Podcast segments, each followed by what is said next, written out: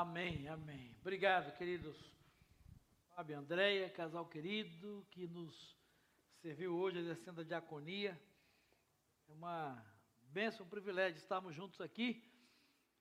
Nessa manhã, para mais uma vez, aprendemos da parte de Deus sobre ativação. Esse é o tema da série que nós temos conversado e temos ministrado nesses dias. Ativação ativando o melhor de Deus em nós, ativando o melhor de Deus através de nós. Você que está conosco aqui, a cada domingo, desde o primeiro domingo, tem nos acompanhado. Se você não tem feito isso, eu quero sugerir que você assista as mensagens que estão disponíveis nos nossos canais, lá no YouTube, nos podcasts dessa série, porque nós, no primeiro domingo, aprendemos e entendemos que ah, ativar o melhor de Deus em nós começam no quarto secreto. Deus tem um chamado para cada um de nós. Deus tem um convite para cada um de nós e nós precisamos responder ao chamado dele lá no quarto secreto. No segundo domingo, nós aprendemos sobre aquilo que realmente importa, que é ativar a verdadeira adoração. Com a experiência de Marta e Maria, entendemos o poder da adoração, como uma adoração ativada faz diferença na vida de, de, de uma pessoa. Semana passada, com o pastor Flávio Quirino, nós aprendemos sobre remover os limites, ativar a consagração, remover os limites que muitas vezes nos impedem de viver o melhor de Deus em nós e através de nós. E hoje, nessa manhã, eu quero compartilhar com você sobre ativar a fé para ter acesso a uma vida extraordinária. Ative a sua fé para ter acesso a uma vida extraordinária. Eu quero começar dizendo para você que eu não tenho a menor dúvida de que Deus não nos salvou, aquilo que nós acabamos de nos lembrar agora e trazer à memória, que foi o sacrifício de Jesus na cruz do Calvário, Ele não nos salvou de uma vida que vivíamos antes apenas para sermos mais uma pessoa, para sermos mais um no seu reino. Deus nos chamou e eu não tenho dúvida disso, a Bíblia diz isso, para nós fazermos diferença nesse mundo em que vivemos.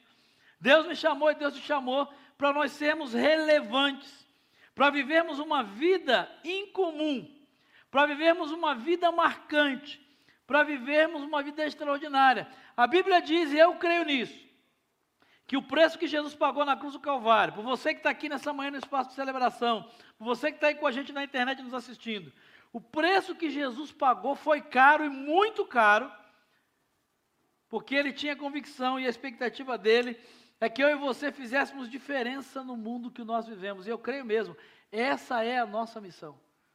A nossa missão, seja onde você estiver, seja onde você foi plantado, é fazer diferença. E eu quero dizer para você que uma vida extraordinária, uma vida que faça diferença, uma vida que marque a vida das pessoas, uma vida que marque a sua geração, necessariamente ela passa pelo caminho do sobrenatural. Não tem jeito, não tem jeito. Deus já nos libertou do pecado. Deus já, e a Bíblia diz isso, Paulo Efésios diz: Bendito seja o Deus e Pai de nosso Senhor Jesus Cristo, que nos abençoou com toda sorte de bênçãos das regiões celestes. A palavra de Deus diz que em Jesus nós já somos mais do que vencedores. Deus já liberou para nós todo o poder. Todo o poder. Jesus diz isso: todo o poder me foi dado. Ele diz: Eu dou essa autoridade a vocês, vocês vão ser as minhas testemunhas e eu libero essa autoridade para vocês. Agora, por que, que muita gente não vive esse sobrenatural, não vive essa experiência extraordinária, não vive o sobrenatural de Deus? O que a Bíblia vai dizer, o que a história vai mostrar, é que, apesar de Deus já nos ter liberado todo esse poder, esse poder precisa ser acionado através da fé. Por exemplo, eu não sei quem, quem manja muito disso, eu estava pensando sobre isso essa semana. Né? Aqueles rios imensos que têm muita energia, com a correnteza muito forte. Tem muita energia contida ali, tem muita energia acumulada num rio que tem uma correnteza muito forte. Mas o que, que é necessário para que a energia desse, desse rio seja retirada, seja utilizada, seja potencializada e seja útil para gerar essa energia elétrica que nós temos aqui, elétrica. O que, que a gente precisa ter? Hã? Usina. Precisa de usina. Alguém tem que construir uma represa para represar né, aquele rio, senão aquela energia ela vai ser desperdiçada. Alguém tem que construir uma represa, uma, usina hidrelétrica e represar e potencializar, porque senão toda aquela energia que existe naquele rio vai continuar sendo desperdiçada, vai continuar passando e vai continuar uh, não produzindo diferença nenhuma.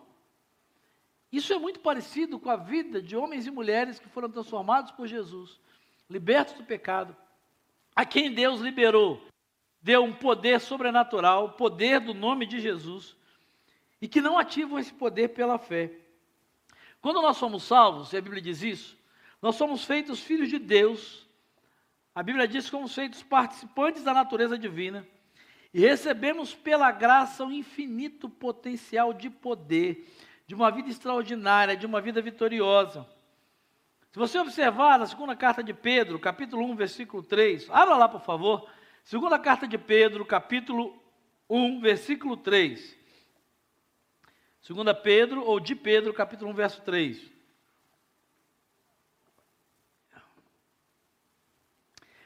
Pedro vai dizer o seguinte: o seu divino poder, seu divino poder, nos deu tudo o que necessitamos para a vida e para a piedade por meio do pleno conhecimento daquele que nos chamou para a sua própria glória e virtude. O seu divino poder já nos deu tudo o que necessitamos para a vida de piedade, para a vida e para a piedade, por meio do pleno conhecimento daquele que nos chamou para a sua própria glória e virtude. Sabe o que eu quero dizer para você nessa manhã? Que eu quero abrir a sua mente e o seu coração à luz da palavra de Deus e pelo poder do Espírito Santo, é que assim como o potencial energético de um rio precisa ser aproveitado, todo o poder espiritual que Deus colocou em você, ele precisa ser colocado em ação, ele precisa ser ativado. E como é que esse poder é ativado? Através da fé. Hebreus capítulo 11, versículo 6, tem um texto que é muito claro, que diz o quê? Que sem fé é o quê? É impossível agradar a Deus. Sem fé é impossível agradar a Deus. Por que, que sem fé é impossível agradar a Deus? E o autor dos Hebreus responde: por quê? Porque quem de Deus se aproxima, Hebreus 11, 6, precisa primeiro crer que Ele existe. E segundo, crer que Ele recompensa aqueles que o buscam. A gente está acostumado, a gente está cansado de ver esse texto, né? Você já deve ter lido esse texto, você que está em casa aí umas 200 vezes. Mas você já parou para pensar o que, que ele quer dizer para nós? O que, que ele quer dizer sobre ativar a fé? Ele diz: sem fé é impossível agradar a Deus, porque quem se aproxima de Deus precisa de duas coisas. Primeiro, crer que Deus existe. E segundo, crê que Deus recompensa quem busca, que Deus responde, que há um poder sobrenatural de Deus liberado em nós através da fé. A questão é: você tem utilizado isso? Deixa eu dizer para você nessa manhã, em nome de Jesus, eu creio nisso e tenho crido cada vez mais nisso. Se há alguma coisa boa na pandemia, se houve alguma coisa boa nesse tempo de pandemia, pelo menos para a minha vida, é que Deus tem me levado a buscar e entender coisas que eu sempre ouvia falar mas que talvez pela criação, pela formação, talvez por uma teologia um pouco engessada, ou talvez até por medo, eu nunca tenha sido ousado em querer experimentar. Deus quer fazer coisas extraordinárias na sua vida e através de você. Você crê nisso? Eu tenho me apropriado disso para a minha vida. Eu ouvi falar disso a vida inteira. Pior, eu preguei disso muitas vezes. Mas talvez nunca, como nesse tempo, eu tenha buscado e tenha tentado entender da parte de Deus isso. Que Deus deseja trabalhar em parceria com o ser humano. Deus deseja trabalhar em parceria com você. E como é que é essa parceria? Deus entra com poder ilimitado que ele possui. E você entra com a sua fé. É assim que funciona. Você entendeu o que eu falei? É uma parceria. Deus entra com o poder dele limitado e você entra com a fé. A questão é: será que esse poder sobrenatural de Deus, será que você não tem experimentado coisas extraordinárias na sua vida e através da sua vida? É porque Deus perdeu o poder? Ou porque talvez a sua fé não está sendo ativada da forma como deveria? Sem fé é impossível agradar a Deus. A pergunta que fica é então: o que fazer para viver uma vida extraordinária? O que fazer para viver uma vida extraordinária, para ativar a fé? Eu quero, à luz da palavra de Deus, de alguns textos da Bíblia, dar a você algumas dicas práticas nessa manhã. O que fazer para viver uma vida extraordinária? Primeiro, precisamos, você precisa definir o que você quer. Precisamos definir o que queremos. A primeira coisa para viver uma vida extraordinária, para ativar a sua fé, é definir claramente o que que você quer alcançar com Deus e através de Deus. Muitas vezes a gente não vive o melhor de Deus porque a gente não sabe nem o que a gente quer de Deus claramente. Isso não é claro, claro para nós. Alguém já disse assim, ó, você nunca terá o que você quer, até que saiba o que você quer. Você precisa querer o que Deus quer para receber o que Ele quer lhe dar. Se optarmos por viver uma vida pequena, não abriremos espaço para um grande Deus. Deixa eu exemplificar isso de uma forma clara. Você lembra da história do cego chamado Bartimeu? Lembra? Quantos lembram? A história de Bartimeu é uma história muito conhecida. Está lá em Marcos, capítulo 10, versículos 46 a 52. Quando Jesus se encontra com aquele cego, o cego Bartimeu. Deixa eu ler o texto para você, só para refrescar sua memória. Marcos 10, de 46 a 52. Então chegaram a Jericó. Quando Jesus e seus discípulos, juntamente com uma grande multidão, estavam saindo da cidade, o filho de Timeu, Bartimeu, é, que era cego, estava sentado à beira do caminho pedindo esmolas. Quando ouviu que era Jesus de Nazaré, começou a gritar: Jesus, filho de Davi, tem misericórdia de mim. Muitos o repreendiam para que ficasse quieto. Mas ele gritava ainda mais: Filho de Davi, tem misericórdia de mim. Jesus parou e disse: Chamem-no. E chamaram o cego. Ânimo, levante-se, ele o está chamando. Agora preste atenção. Lançando sua capa para o lado, de um salto, pôs-se de pé e dirigiu-se a Jesus. O que você quer que eu lhe faça? perguntou-lhe Jesus. E o cego respondeu: Mestre, eu quero ver. Vá, disse Jesus a sua fé o curou. Imediatamente ele recuperou a visão e seguia Jesus pelo caminho. É interessante que aparentemente Jesus faz uma pergunta para aquele homem que parece uma pergunta sem sentido, né? O que que você quer que eu te faça? O pastor Cláudio Duarte tem até uma, tem uma, uma piada com ele, diz, é, Bartimeu respondeu o quê? Um cão guia? Né? Que, que, que, faz sentido nenhum. Camarada cego, camarada esmolando ali a vida inteira. Parece que é uma pergunta que não faz nenhum sentido. Agora, a resposta de Bartimeu mostra para nós que ele tinha uma expectativa alta, que ele tem uma expectativa ousada.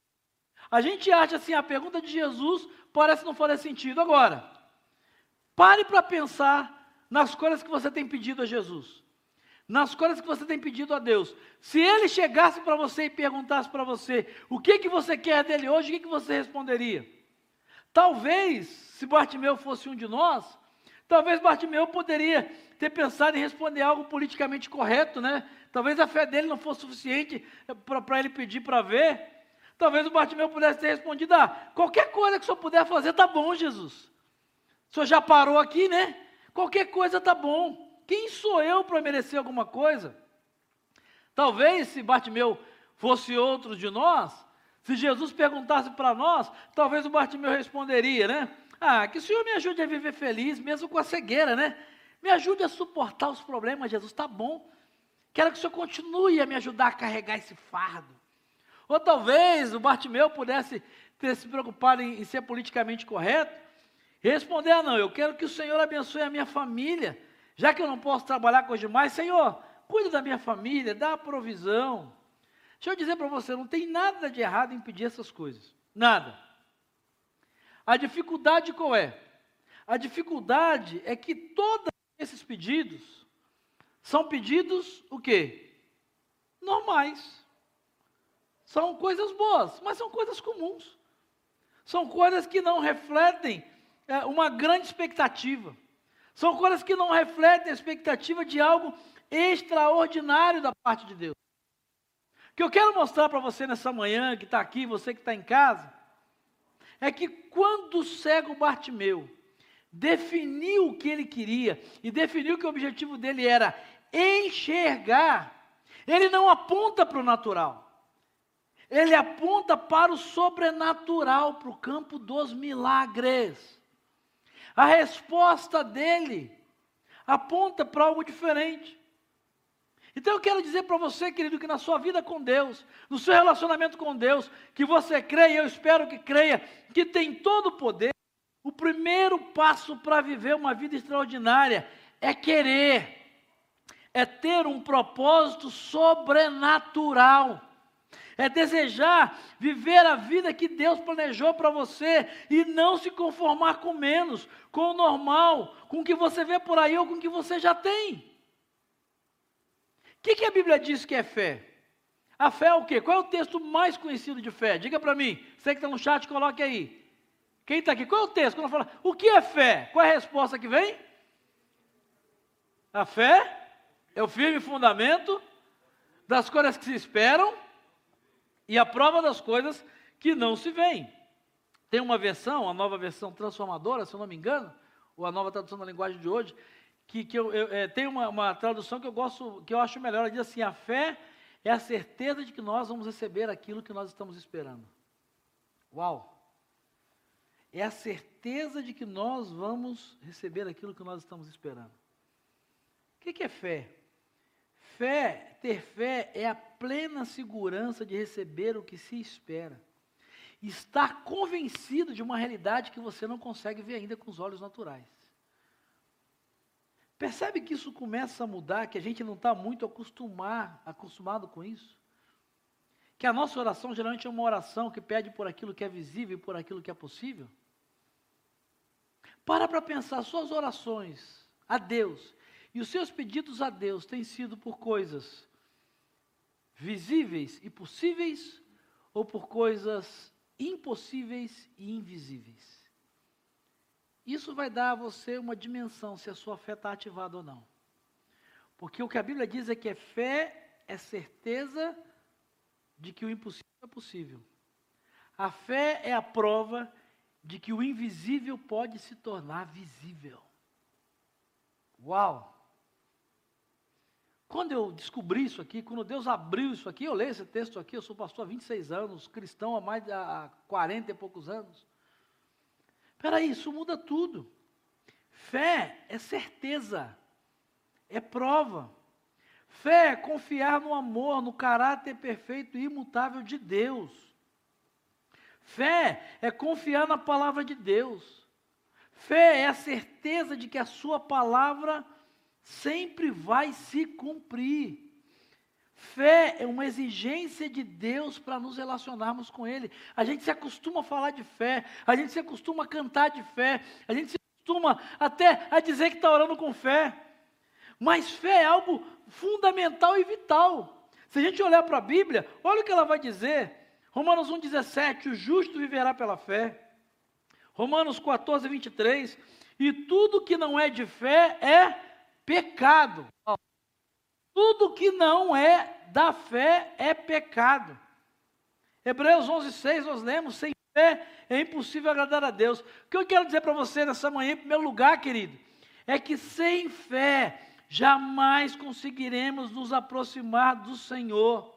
Sem fé, você jamais vai agradar a Deus e muito menos receber a vida de Deus e as promessas de Deus. Que é um exemplo claríssimo disso. Lembra de Maria? Maria, agraciada Maria, que foi escolhida para ser a mãe de Jesus, está lá em Lucas, capítulo 1, versículos de 30 a 38. Quando o anjo diz para ela: Salve agraciada, Você vai ser mãe. Maria estava prometida em casamento, era virgem, e o texto diz interessante que ela teve medo. Não é que ela não teve medo, ela até pergunta, mas como é que vai ser isso? Eu sou virgem, não faz sentido. Em outras palavras, no primeiro momento, o que, que Maria diz? Olha, assim, não é possível, né? Só para. Eu sei que o senhor veio talvez lá no mundo angelical, né? mas aqui, uma moça virgem não pode ficar grávida sem o casamento, você tem um ato sexual. Mas o que eu quero chamar a sua atenção é que Maria fez uma escolha. Ou ela permanecia no medo de não entender, ou ela acreditava que ela era uma mulher agraciada. Porque no final, quando o anjo diz, olha, né, porque quando ela pergunta como é que vai ser isso, né, pode parecer que a resposta ia facilitar. Qual é a resposta do anjo? Não, o Espírito Santo vai descer sobre você e o poder do Altíssimo vai te envolver e você vai ficar grávida. Ajudou, facilitou demais, né? Alguém aqui já conhece alguém que foi que concebeu do Espírito Santo, que foi envolvido, teve um arrebatamento do Espírito Santo e engravidou, não? Não é comum esse negócio, né? Na verdade, ao que a gente sabe, esse negócio é impossível. Ninguém nunca viu um troço desse. É interessante que quando o anjo do Senhor apareceu para Maria, ela tinha de um lado medo, de outro a graça. De um lado o medo, de outro o poder de Deus. E ele disse assim: perceba, ele começa dizendo: Você é agraciado, o Senhor é com você. Ou seja, Deus tem algo especial para fazer em você. Tem algo sobrenatural para fazer em você. Deus tem algo específico para fazer em você através de você, Maria.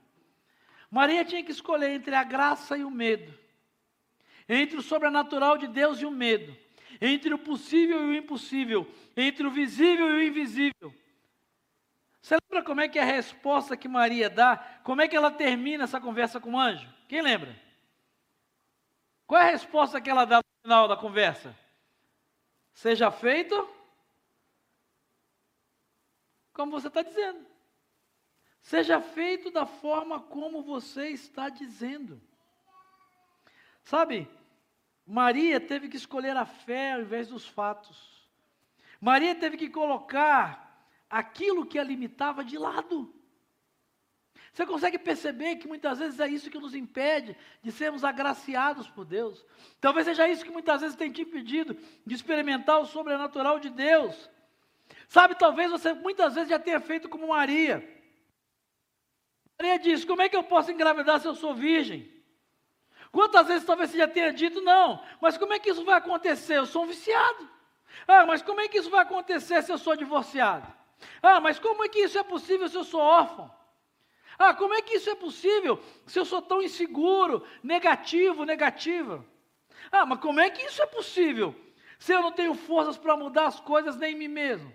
Como é que isso é possível se eu não tenho dinheiro para isso? Como é que isso é possível? Eu sou velho demais para isso. Como é que isso é possível se eu não tenho recursos, se eu estou quebrado, se eu estou desempregado? Lá no fundo, a gente está dizendo: como é que isso é possível? Isso não é possível. Sabe, queridos, isso é o que acontece quando você se concentra mais nas suas dificuldades do que naquilo que Deus quer fazer gerar na sua vida. Deixa o Espírito Santo de Deus falar o teu coração, e eu creio que Ele está trazendo à sua memória, mente, situações que você já viveu. Deus queria fazer Jesus nascer através de Maria mas ela só via as limitações. Você está me entendendo? Você consegue entender isso? Deus quer gerar talvez coisas sobrenaturais em você, e talvez isso não tenha acontecido, porque você só consegue enxergar as limitações. Maria olhava para a realidade, Maria olhava para a experiência, mas Deus olhava para o potencial dela. Deixa eu dizer para você nessa manhã: talvez você só olhe para a sua realidade, só olhe para a sua experiência, só olhe para a sua capacidade, mas o Deus do impossível nessa manhã está olhando para o seu potencial. Presta atenção, Maria perguntou, né, a Deus: como se eu sou virgem? Eu quero chamar a sua atenção que Deus, através do seu anjo, não responde o como, mas Deus responde quem. Ela pergunta: como isso vai acontecer se eu sou virgem? A resposta de Deus é: Espírito Santo virá sobre você. Deus responde se acontecer. Deus responde quem iria fazer. O que está para nascer na sua vida. E através da sua vida, assim como aconteceu com Maria, depende da sua fé.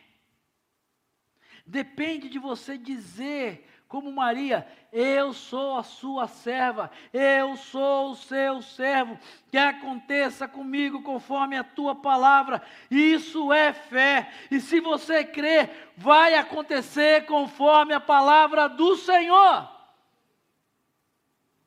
É a Bíblia que está dizendo. Em primeiro lugar, para viver uma vida extraordinária, você precisa definir o que você quer. Você precisa definir o que você quer. Em segundo lugar, para viver uma vida extraordinária, você precisa exercitar a sua fé.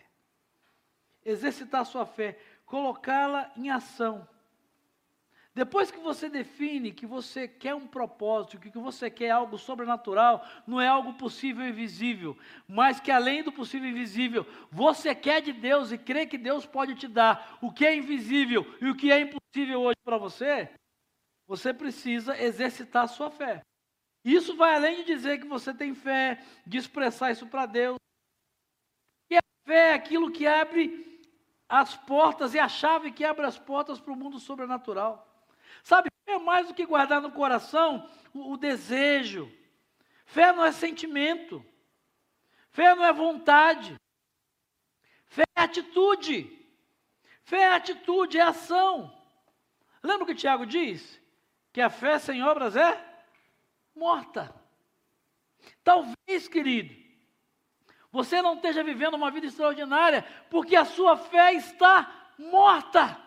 É uma fé de discurso, é uma fé de cântico, é uma fé de palavra, é uma fé até muito sincera no seu coração. Não estou dizendo que não seja, mas você não a colocou em ação.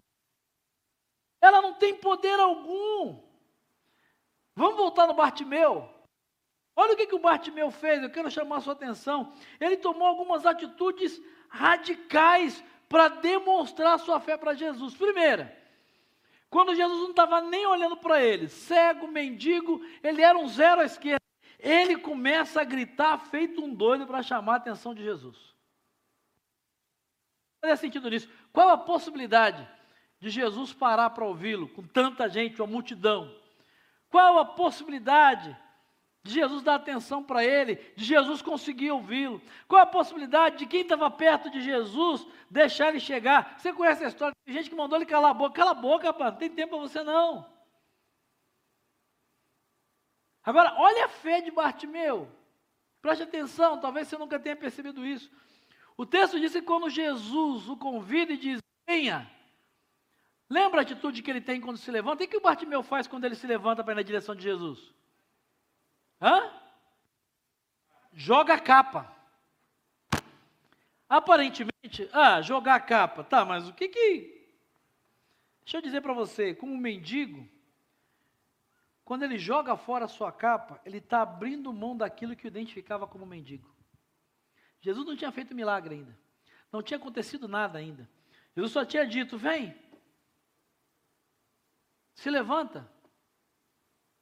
A fé de Bartimeu é tão, tão ousada, tão extraordinária, que a atitude dele demonstra que ele crê que Jesus vai fazer aquilo que ele espera. Que ele acredita. A sua atitude, mesmo antes do milagre, demonstra certeza de que ali, naquele momento, ele entraria no sobrenatural e nunca mais precisaria pedir esmola e se vestir como um pobre coitado. Sabe, para viver uma vida extraordinária, é preciso exercitar a sua fé. A sua fé. Sabe, é, é interessante. Fé antecipa. A fé, e como ela é a certeza do que se espera, do que não se pode ver ainda, a fé nos leva a agir confiando plenamente na ação de Deus. Vamos para uma outra história? Está na Bíblia. E é interessante que é no Antigo e é no Novo Testamento. 1 Reis, capítulo 17, versos de 8 a 16, você conhece a história, espero que conheça, da viúva de Sarepta. Deus pegou o profeta e disse: Olha, você vai ser sustentado, você vai ser alimentado por uma viúva. Você vai lá nessa viúva, e quando você chegar, você pede ela para te sustentar. E quando Elias chega lá na casa daquela viúva, se encontra com aquela viúva, era uma viúva paupérrima, que não tinha nada, que só tinha um punhado de farinha e um bocadinho de azeite. Aos olhos humanos, era possível ela alimentar e sustentar mais alguém na sua vida? Não. Visivelmente havia recursos para que aquilo que Deus falou que deveria acontecer acontecesse? Não. Mas fé é buscar o que não é possível e o que não é invisível, porque Deus já olhava para aquela mulher com tanta prosperidade que podia tranquilamente sustentar o profeta. E aí que vem um grande desafio, querido, lançar a semente da fé. E Elias faz um desafio para aquela mulher naquele dia, a crer que a sua farinha e o seu azeite se multiplicariam. Você crê que aquilo que Deus colocou nas suas mãos pode se multiplicar, querido? Você crê que o salário que Ele colocou, o sustento que Ele colocou nas suas mãos, Ele pode multiplicar a sua farinha azeite, ou você está dizendo, ah, mas é só isso, é só com visível. É impossível porque o que eu estou vendo. Sabe, Elias desafiou aquela mulher. Ela teria que fazer, olha que história, se você nunca leu, vale a pena. Porque quando ele diz, olha, você me dá um bocado, ela diz, espera aí, eu só, só, tenho um bocado de farinha e, e um punhado de azeite. Elias só desafia, tá bom, você vai fazer um bolo e vai me trazer para eu comer. É uma loucura, não é? Ela não tinha nem para ela e para o filho. Ela disse: Não, meu senhor, eu queria muito te ajudar, queria muito participar do Graça que Acolhe, queria muito sustentar missões, queria muito. E o profeta disse assim: Tá bom, querido. Você tem um punhado de farinha e um bocadinho de azeite, você faz o bolo e traz para mim. Aos nossos olhos, isso parece uma loucura. Parece uma loucura. Deixa eu dizer para você hoje, querido, em nome de Jesus. E eu estou dividindo com você o que Deus tem falado para mim. Bartimeu jogou a capa fora, e de uma forma semelhante, aquela viúva pobre teria que ofertar tudo que lhe restava. E foi o que eles fizeram. Sabe por quê? Porque mesmo tendo tão pouco, ela semeou contra todos os argumentos racionais. E o resultado, tanto da mulher, na viúva de Sarepta, quanto no cego Bartimeu, filho de Timeu, foi que eles entraram no sobrenatural. Eles viram coisas que eram invisíveis. Bartimeu, literalmente. Eles experimentaram coisas que até então eram impossíveis. Deixa eu perguntar para você nessa manhã. O que que você quer conquistar hoje e que considera que seria um grande milagre porque está além das suas possibilidades naturais?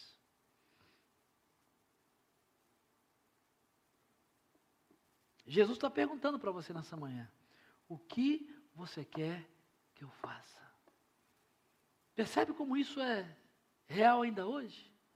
Percebe que a questão não está no poder de Jesus, mas está na questão de você ativar a sua fé. Sabe, eu quero desafiar você nessa manhã a apresentar uma resposta ousada, uma resposta sincera. E essa questão se você deseja mesmo ver o Senhor fazendo o impossível por você, eu sei que Deus vai colocar no teu coração, prepare uma semente louca para o milagre. Eu não sei, Jesus está falando para você o que Ele quer que você faça.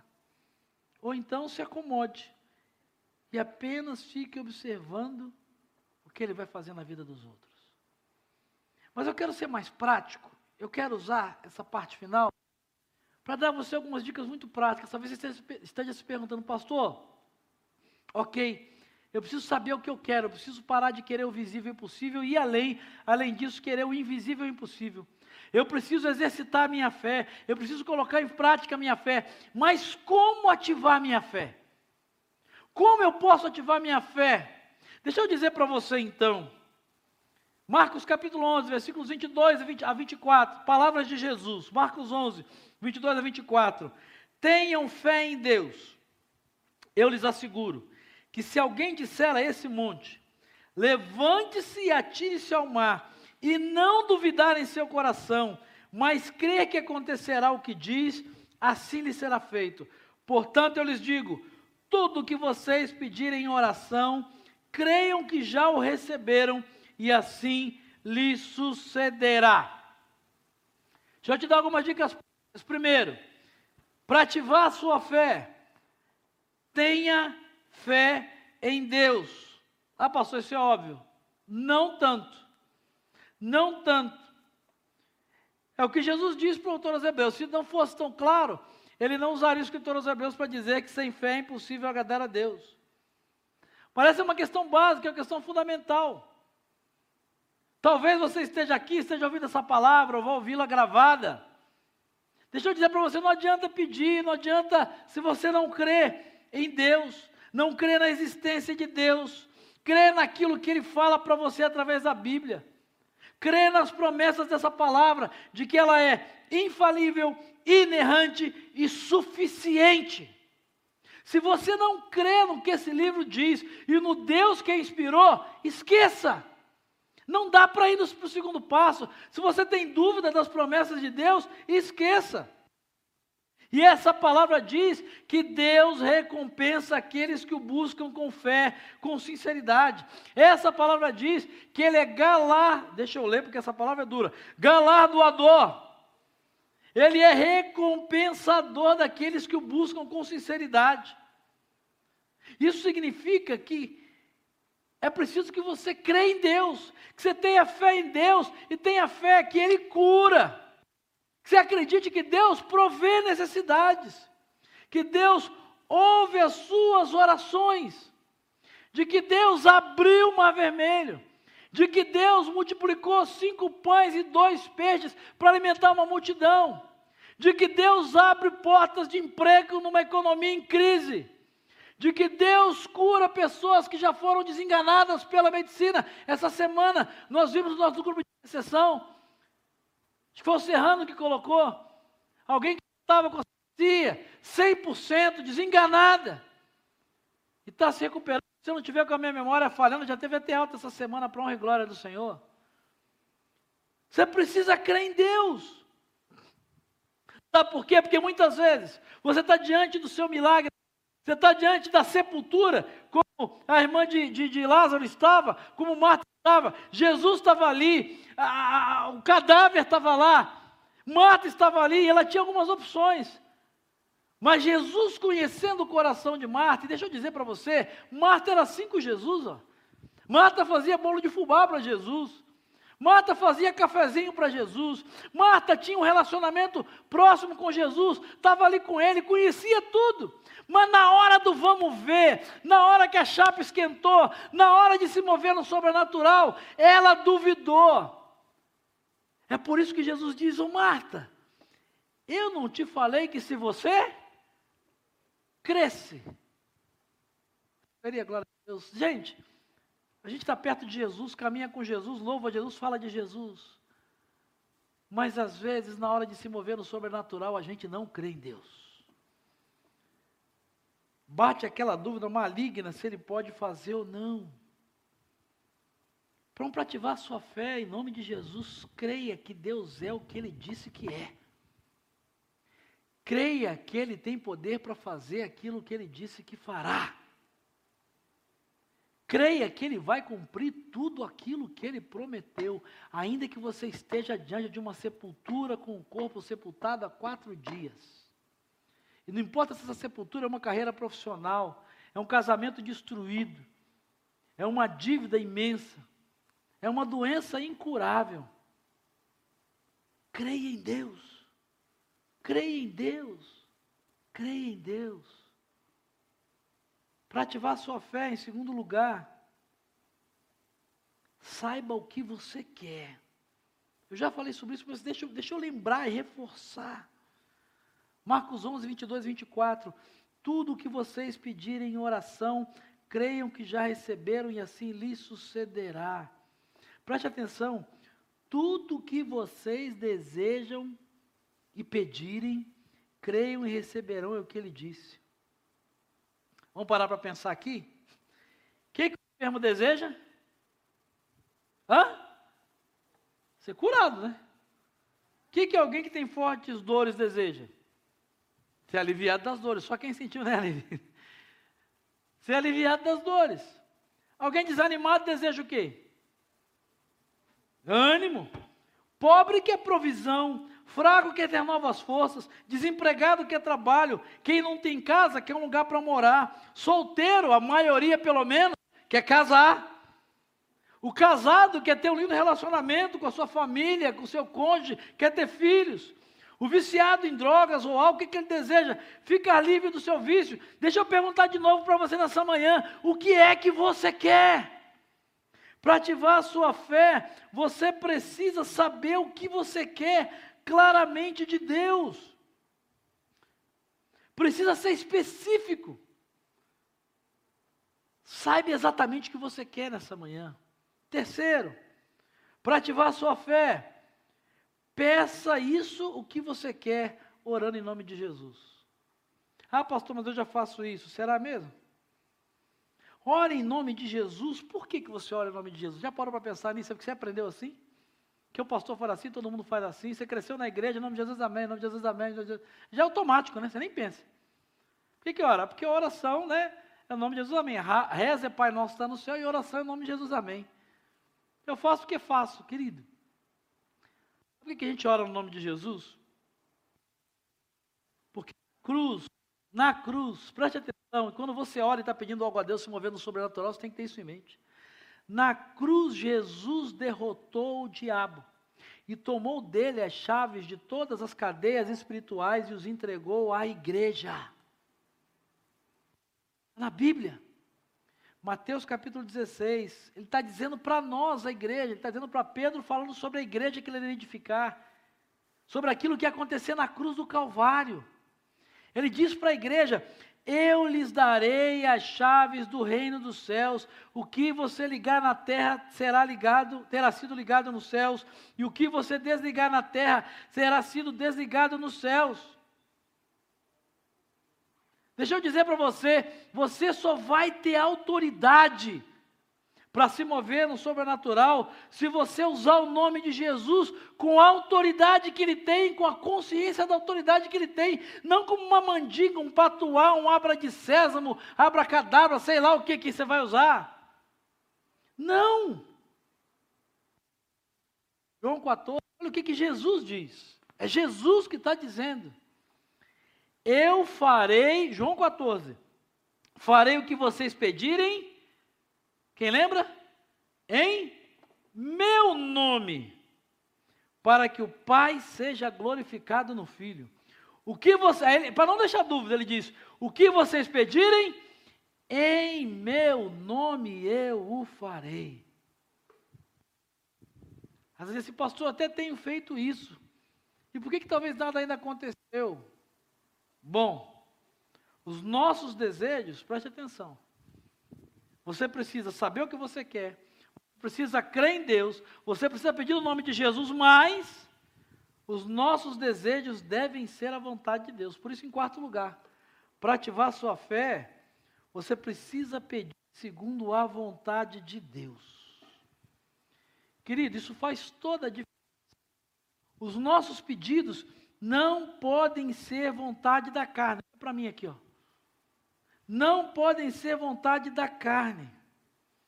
Por exemplo, não estou pedindo, pastor, há anos que eu estou pedindo para o Espírito me revelar os números da Mega Sena. Ô irmão, tem uns crentes que eu sei que, né? Fizeram até voto já. Não dá. Não dá. Senhor, eu quero casar com aquela, Senhor, porque ela é um avião. É ela, Senhor, faz esse milagre. Não sei se ela é crente, se ela é do Senhor, se ela ama o Senhor, mas, Senhor, a embalagem é ótima. Quero ela. O que é pior, né? Senhor, sabe aquele irmão, aquele vizinho, promove e leva ele. Sabe que a gente para assim, né? Então dizer, Deus não está dando, eu quero pedir a tua bênção, né? Porque assim, é, eu tenho compatibilidade com a minha esposa, a coisa não está legal. Eu achei uma irmãzinha tão abençoada que parece que é o meu número. Queria que o senhor abençoasse aí, desse licença para abençoar e abençoasse. Sabe, tem que ser os desejos de Deus testificados com o nosso espírito. O que, que Tiago vai dizer? Tiago 4,13. Lembra lá comigo? Quando pedem, não recebem. Por quê? Pedem mal. Pedem pelos motivos errados, para gastarem seus prazeres. Gente que pede com má intenção e no fundo só desejos. Salmo 37 vai dizer isso, Salmo 37, 4. Deleita-te no Senhor, agrada-te do Senhor. E o que, que vai acontecer? E Ele considerará os desejos do teu coração. Deixa eu dizer para vocês, isso é promessa. Isso é promessa. Deus vai conceder os desejos do seu coração, mas tem uma condição: se você se deleitar no Senhor. Isso significa se você passar tempo na presença dEle. Voltamos lá na primeira mensagem. Percebe como as coisas estão conectadas? Se você passar tempo no secreto, conhecendo a Deus, conhecendo qual é a vontade dEle, conhecendo aquilo que agrada a Ele e aquilo que não o agrada. É isso que João vai dizer, 1 João, 1 de João 5,14. Essa é a confiança que nós temos. Que confiança? Ao nos aproximarmos de Deus, se pedirmos alguma coisa de acordo com a Sua vontade, Ele nos ouve. Percebe que, que, que é coisa encaixada? Deixa eu dizer, Deus não vai te dar os desejos da sua carne, mas só os desejos do seu espírito que estão alinhados com a vontade dele. Por exemplo, eu acredito, de verdade, acredito que Deus quer nos fazer prosperar. Eu acredito. Agora, se essa prosperidade vai te afastar dele, ele não vai te dar prosperidade. Ou, oh, parou para pensar aí, irmão? Porque Deus conhece teu coração. Deus conhece seu coração. Eu creio, a vontade de Deus, Ele quer nos fazer prosperar. Mas se essa prosperidade vai te afastar dele, ele não vai te conceder, mesmo se você pedir. E mesmo que seja a vontade dele fazer seus filhos prosperarem. Porque antes do sucesso, Deus quer te dar salvação, santidade, porque essa é a vontade de Deus. Eu também acredito, de verdade, que Deus quer curar e que Deus quer dar saúde para as pessoas. Pastor, mas por que Deus não cura todo mundo? Às vezes, às vezes, Deus permite a enfermidade, eu creio à luz da Bíblia, por causa de um propósito maior.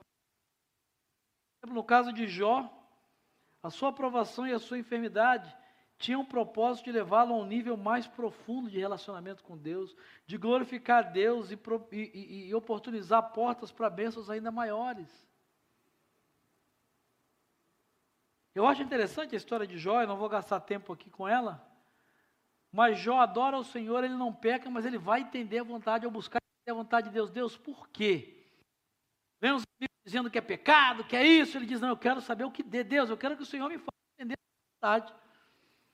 Que o Senhor me faça perceber a sua vontade. Quinto lugar, para ativar a nossa fé, preste atenção. Você precisa falar a montanha. Falar a montanha? Como assim falar a montanha? O texto que nós lemos lá de Marcos 11, né, se alguém disser a este monte, levante-se e atire-se no mar, e não duvidar em seu coração, mas crer vai acontecer. Deixa eu dizer para você, querido, esse é o quinto passo para ativar a sua fé. Sabe o que é orar? Orar é tomar autoridade sobre o seu monte, é profetizar sobre o seu monte, fora. A pergunta é: qual é o seu monte hoje? São as suas dívidas? É uma enfermidade?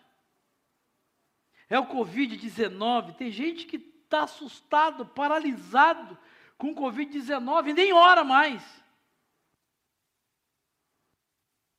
Preciso, é preciso falar para a montanha. É preciso exercer essa autoridade.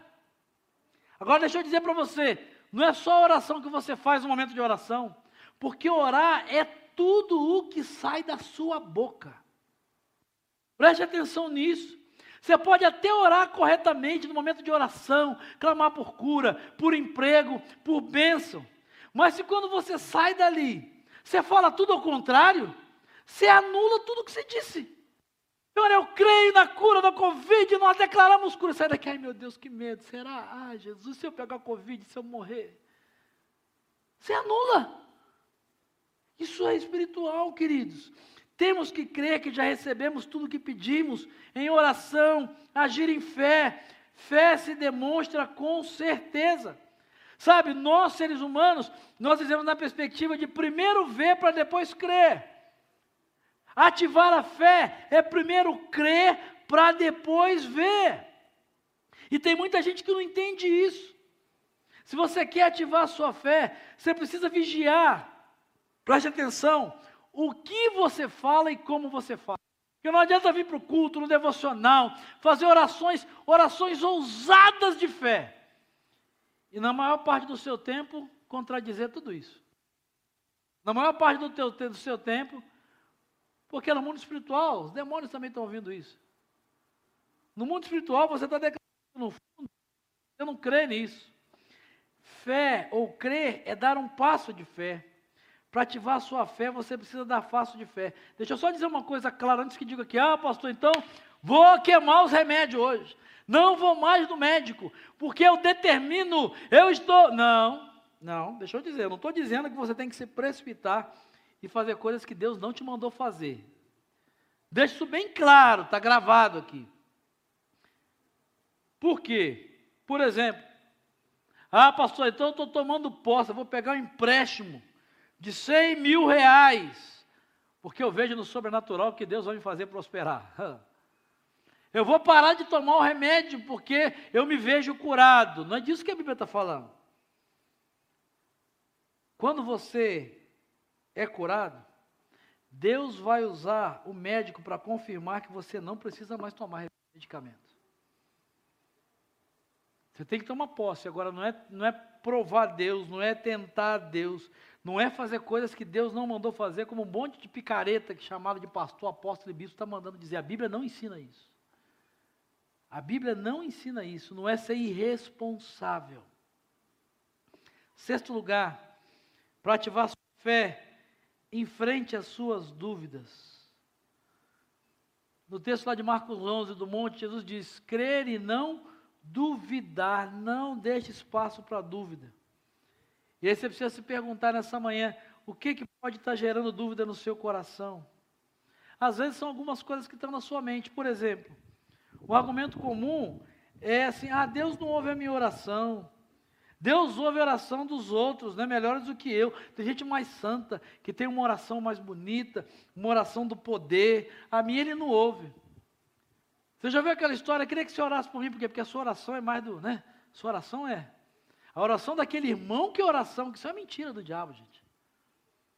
O poder não está na oração, o poder está na autoridade do nome de Jesus e na fé daquele que se apresenta ali, como você se coloca diante de Deus com fé. Isso é mentira. Por isso que geralmente alguém vem, pastor, você ora por mim? Eu pergunto, você já orou por você? Se nem você orou por você, não vai adiantar eu orar por você. Se nem você acredita na oração e você. Não adianta eu orar, não é a minha oração que vai fazer o sobrenatural se mover na sua vida, não é a minha oração. Na minha mesa, lá no meu escritório, tem lá na mesa fixado, já há mais de 20 anos. Você já orou sobre o assunto que vai tratar? Porque as pessoas às vezes vêm conversar comigo sobre alguma coisa que não falaram com Deus. Eu digo, se você não falou nem com Deus, não adianta falar comigo. Não adianta falar. Sabe, outro argumento muitas vezes usado que traz dúvida são as amarguras no coração contra Deus Talvez porque Deus tem desamparado outras pessoas, não tem amparado você. Ah, Deus só abençoa fulano, Deus só abençoa Deus não me ama. Sabe, eu talvez, ah não, eu não sou digno, eu não mereço ser respondido, eu mereço ficar doente mesmo. Sabe a gente assim? Eu mereço mesmo, eu tenho que ser pobre mesmo, eu nasci. Sabe, é cristão meio espírita. É um cristão espírita, sabe? É o meu karma. Ele não diz isso, mas ele vive como se fosse. Não, querido. Deixa eu dizer para você, Romanos 4, Romanos 4, dá um testemunho poderoso sobre Abraão, com a questão da dúvida. Paulo vai dizer assim: Abraão, Romanos 4, a partir do 18, Abraão, contra toda esperança e em esperança creu, tornando-se assim pai de muitas nações. Como foi dito a seu respeito, assim será sua descendência, promessa, sem se enfraquecer na fé reconheceu, olha, preste atenção, não foi um alienado maluco.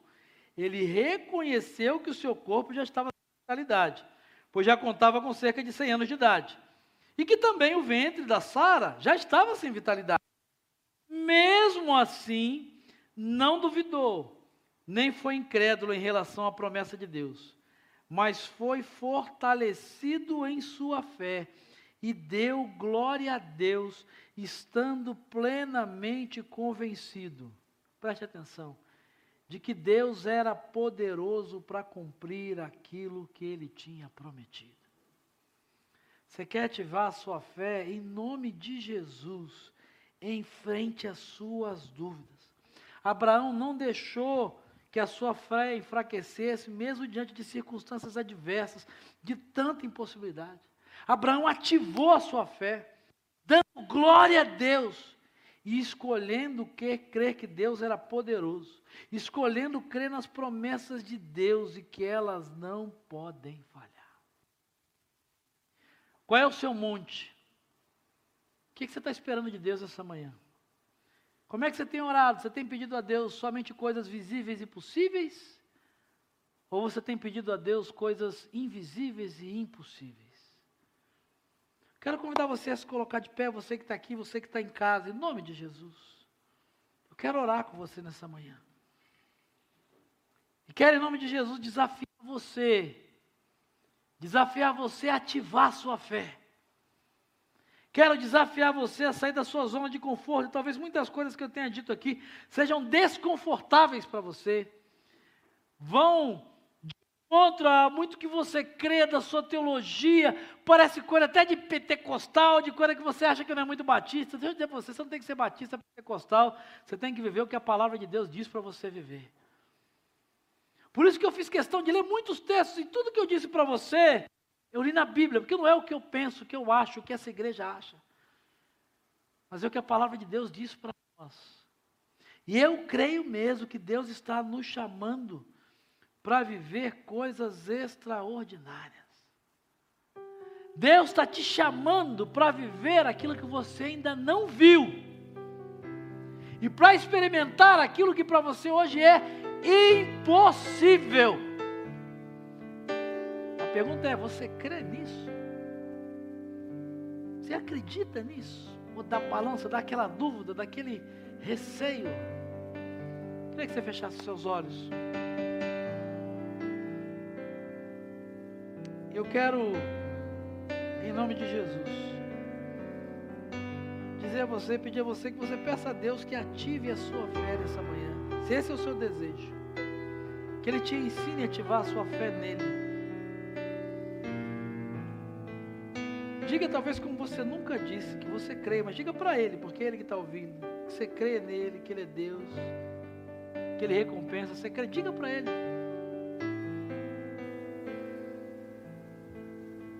Se você quer ativar a sua fé,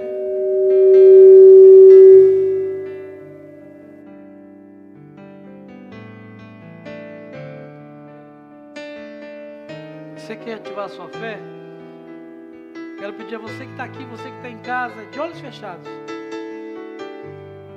se declare, você declare comigo, repita comigo assim: hoje eu ativo a minha fé,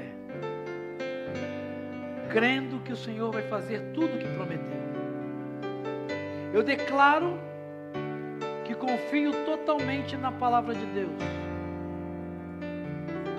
Eu tenho certeza de que eu posso confiar em Deus e que Sua palavra sempre irá se cumprir. De olhos fechados ainda. Eu quero que você diga para Deus agora qual é o desejo do seu coração. Diga assim: Eu desejo cura, ser feliz, restauração no casamento, aquele trabalho, aquela casa. Diga para Deus o que, que você deseja no seu coração.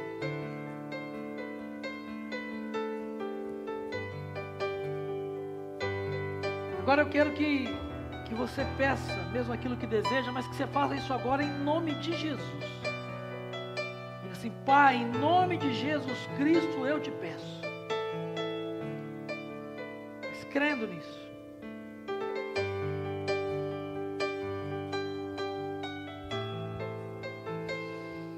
Diga também para Ele: Senhor, hoje eu declaro que quero fazer a tua vontade. Reconheço que preciso passar tempo na Sua presença, para te conhecer, para receber entendimento da Tua vontade na minha vida. Diga para o Senhor. Eu creio que o Senhor concede o desejo de pessoas que se deleitam na tua presença.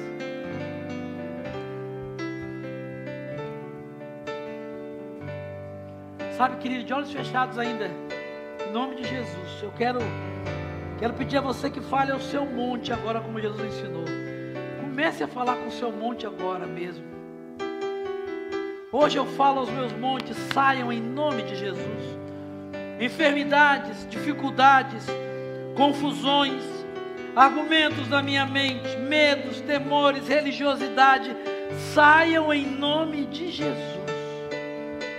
Hoje eu decido crer na Sua palavra. Oh Deus, em nome de Jesus, faz de novo, ativa a nossa fé, faça mais uma vez a Sua vontade, os seus milagres. Deus, essa manhã, em nome de Jesus, com uma fé ousada, nós queremos fazer o que Maria fez, nós queremos focar na graça, na Tua graça. Ó oh Deus, nós não queremos perguntar como isso é possível. Nós queremos ouvir do Senhor nessa manhã, como Maria ouviu daquele anjo: nada é impossível para Deus. Que nessa manhã a nossa resposta seja: somos teus servos, somos tuas servas. Que aconteça conosco conforme a tua palavra, em nome de Jesus. Amém.